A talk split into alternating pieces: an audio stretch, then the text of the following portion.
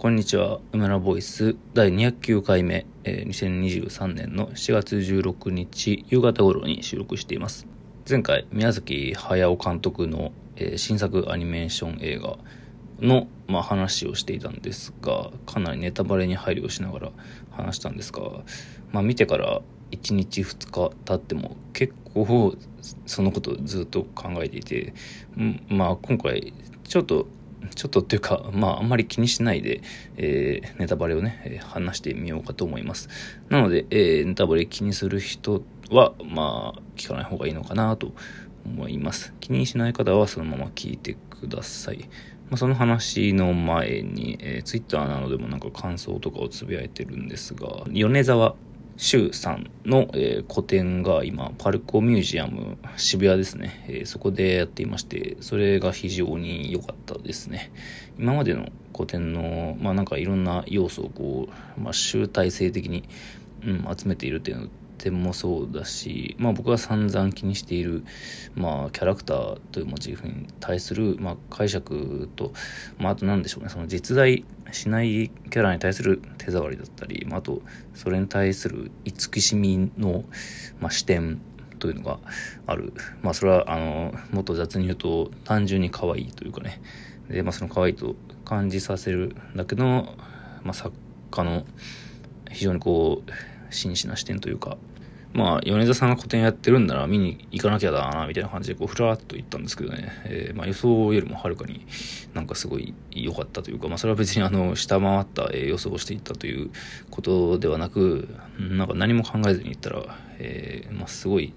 まあ、気合が入っていったっていうのも、まあ、あれなんだけど、まあ、パルコミュージアム東京、まあ、パルコのね、あのギャラリー、非常に、まあ、ま歴史があるといいますか、まあ、途中からかなりその歴史というのは変わったんですけど、やっぱそこでやることに対して、なんか、かなり、うん、いろいろな考えや変遷があったのかもしれませんね。いや、わかんないけど、勝手に想像してるだけなんですけど、印刷物の作品も、まあ、多かったんですけど、なんかその、まあ、すごい大きな印刷物の作品も、すごい良くて、え、で、まあやっぱり印刷だけでも、ちゃんと作品として成立しているというなんか、まあ、下手な写真作品なんかよりもね、よほど強い、えー、まあ、魅力、強度、なんか全然いい言葉が出てこないんですけど、えー、まあとにかく単純に自分が欲しくなるような作品がいっぱいあって、まあ、解体されているね、そのバラバラなキャラクターのパーツみたいなところで、えー、まあ、どう考えても自分の作品との親和性がある作家でもあるのでね、えー、まあ、自分が気に入る、えー、感銘を受けるというのは、客観的に考えても、まあ当たり前っちゃ当たり前なんですけど、えその、えまあ見せ方は、まあ、実在の、なんか、え展示の、なんか、まあキャラクターって実在してないんですけど、でも実在している展覧会という形式で、まあどのように見せるかっていう、なんかそのバランスもすごい良かったですね。キャラクターの、まあその絵の、まあなんかいわゆるハイライトに当たる、当たる光、光の部分とかを、まあそこだけ焦点を当てて燃やしている作品とかもすごい良くて、うん、まあとにかく7月24日までやってるらしいんでね、えー、多くの方にお勧めできる展示だと思います。はい。で、えー、まあ、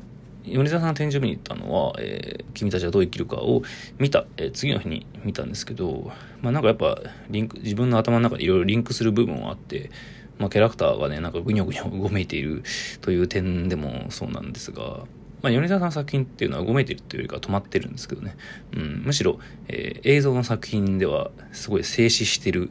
イメージが多いんですよ。止まっている瞬間を切り抜いている絵絵としての、えー、まあ、キャラクターの、えー、平面作品っていう感じなんだけど、映像だと、あ、違う、逆だ。えー、すいません。間違えました。えっ、ー、と、違う違う。えー、絵の中では動いてる。すごい動いてる感じ。で、映像の中ではむしろ止まってるというか、あの、まあ、動いてるというか、なんかバラバラに弾け飛んでいるようなイメージがすごい強いんですけど、映像作品だと、まあ、その、詩的な、あの、文字、あの、詩の介入する要素であったり、音楽の介入する要素であったりが、えー、強くてですね、あの、めちゃくちゃ、あの、ぐにょぐにょ動いてるというよりかは、あの、映像が静止画のイメージに近くて、えー、平面のその静止画作品がむしろ、まあ、どう動いてるように近いというのかな。うん、まあ、これはでも今思いつきで喋ってるんで、あんまりうまくまとまってるかちょっとわかんないんですけど、えー、まあ、対してね、あの、ジブリの新作アニメはもちろんめちゃくちゃうごめいていて、ちょっとうごめきすぎだろうみたいなね、あの、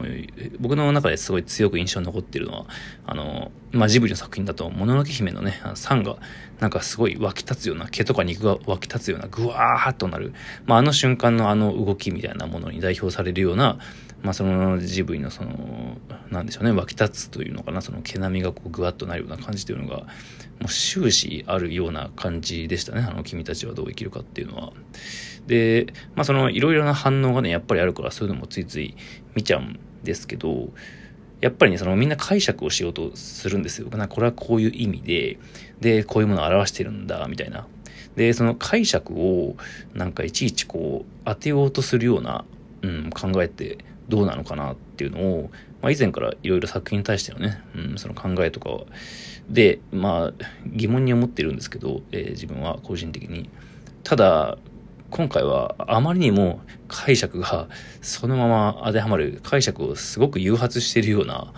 まあ、描写が多くてですね、まあ、分かりやすい例だとあの大王子が最後の方で積み上げている積み木の数がね、えー、宮崎駿の作品の、まあ、アニメの代表作品の数がそのままだったりとか、あと生まれる前だから、なんかその子宮だったり、死後の世界だったり、あの、まあ、賛同イメージだったりね、そういうのって、まあ、解釈って言うから、もうそれまんまだろみたいな感じの表現なんですよね。まあ、ちょ暗喩というよりかは、もう直球になってしまっているような、だからこそ解釈をすごい誘発するような作品なんですよね。ただまあやはりどのように受け止めたかというのを考えたいなと自分は思っていまして、まあ、僕が、えー、すごい大好きなバーチャル YouTuber の月のミトがツイキャスで、えー、まあそのこの君行きに対しての感想みたいなのをね、1時間ぐらい話してたんですけど、なんかそれとかすげえ、あのまあ自分がどのように受け止めたかってみたいなところと、その雑談めいたところを、まあ淡々と話しててね、なんかそれは個人的に、あ、すげえいいなと思ったんですが、で、なんかね、なんでまた、君行きの話をというか、君行きという略し方でいいのかみたいなところですけど、それを話したのかというと、あの、お母さん、まあその実母、主人公の真人の実母、えー、まあ冒頭でね、あの、すんごい火の、えー、まあその戦争の、まあ火の表現、まあそれ、とにかくすごいんですけど、めちゃくちゃ、まあ、かっこいいって言ったらあれなんだけど、まあ、その勢いすごくて、まあ、冒頭でお母さん死んじゃうじゃないですか。しかし、まあ、お、お母さんに会う、会うわけですよね。あの、昔のお母さんというか、ちっちゃい時のお母さんが、まあ、日の神の巫女だっけ？なんかそれなんだけど、まあ、時系列的にちょっとおかしいというか、それは、まあ、普通に解釈するならば、小さい時のお母さんが昔、えー、まあ、真人と同じように、あの、塔の中で、神隠しにあって、で、そこで過ごした時間と、真人の時間というのが、まあ、時空が歪んで重ね合う。まあ、それは曖昧に描かれるんだけど、最後の最後で、なんか、普通にお母さんじゃん、みたいな、僕を産む、ああなたを産める、なんて素敵みたいなことで、しかも自分が知るの分かっていてね、うん。それ、なんかね、めっちゃ悲しかったんですよね。まあ僕が死というものを、えー、極端に恐れているとか、そういうのももちろん大きいからだと思うんですけど、自分が死ぬと分かっていながらも、まあ、産むことの、まあ、素晴らしさを受け入れつつも、外に出る、あのね、お母さんの、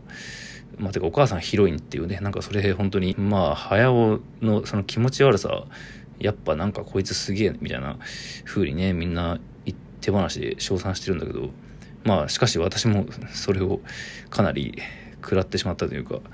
あの、なんかね、別にあんまりキモいとかとも思わなかったんですよね。その、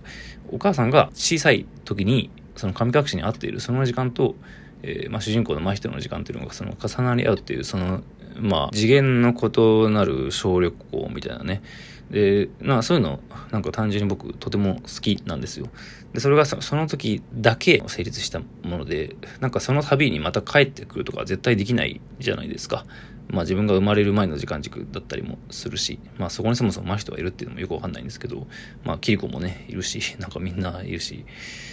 まあ、とにかくデザインがね、ほんとめっちゃ気になったんですけどね、気になったっていうか、なんかちょっとダサい、ダサい、もったりしてんじゃないかな、みたいな、ふうなことをね、ちょっと思ったんですけどね、あの、お母さんの、あの日の神の巫女のオールバックのあの、なんだろうな、90年代ヒロインっぽさというかね、まあ、あと太陽の鳥のあの、もっちゃもっちゃ、もっちゃもっちゃ動くあの、ぐにょぐにょっとした、まあ、めちゃくちゃ動いてるようなね、本当に、まあ、素晴らしいスタッフ陣だからね、それは、なんか目の快楽っていうのはすごいんだけど、なんか、別にそれが、いやなんか特別格別に素晴らしかったかっていうと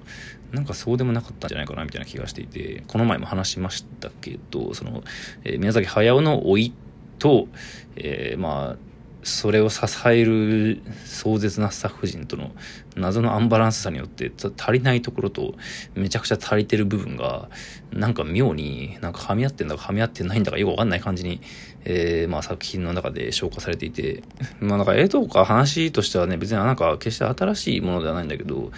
まあただ表現としてのなんか迫力みたいなものはただただただあってまあそれをみんな食らってしまってるみたいなことだと思うんですよね。まあ、もちろんそれはある程度僕も楽しめたんでいいんですけど、まだ作者がやりたいようにやってて素晴らしいみたいな、晩年に、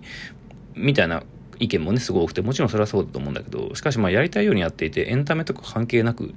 という割には、あの、すごくちゃんと分かりやすくしてるんですよね。要所要所で。あの、最後でアオサギが、なんかね、友達がとか言うところとか、あと、お母さんってね、言うところとか、すごい説明じゃないですか。だから無意識に、あの、やりたいようにやっていても、結局無意識にエンタメあの話の分かりやすさ、それをアニメーションとしてやってしまうみたいなところに、まあむしろ宮崎駿の差がを感じたというかね、表現者というかエンターテイナーとしての、まあ結局あんまり今回も話すことまとまってないですが、米沢さんの古典でハッピーバースっていうタイトルなんですよね。あの、ハッピーバースデーからデイが抜けてるというね、なんかまあ素晴らしい誕生というか、なんかね、ちょっとあまりにもリンクしすぎるような気もしますが、まあそれはさすがにつなげて考えすぎでしょうか。えー、というわけで今日も梅ラボでした。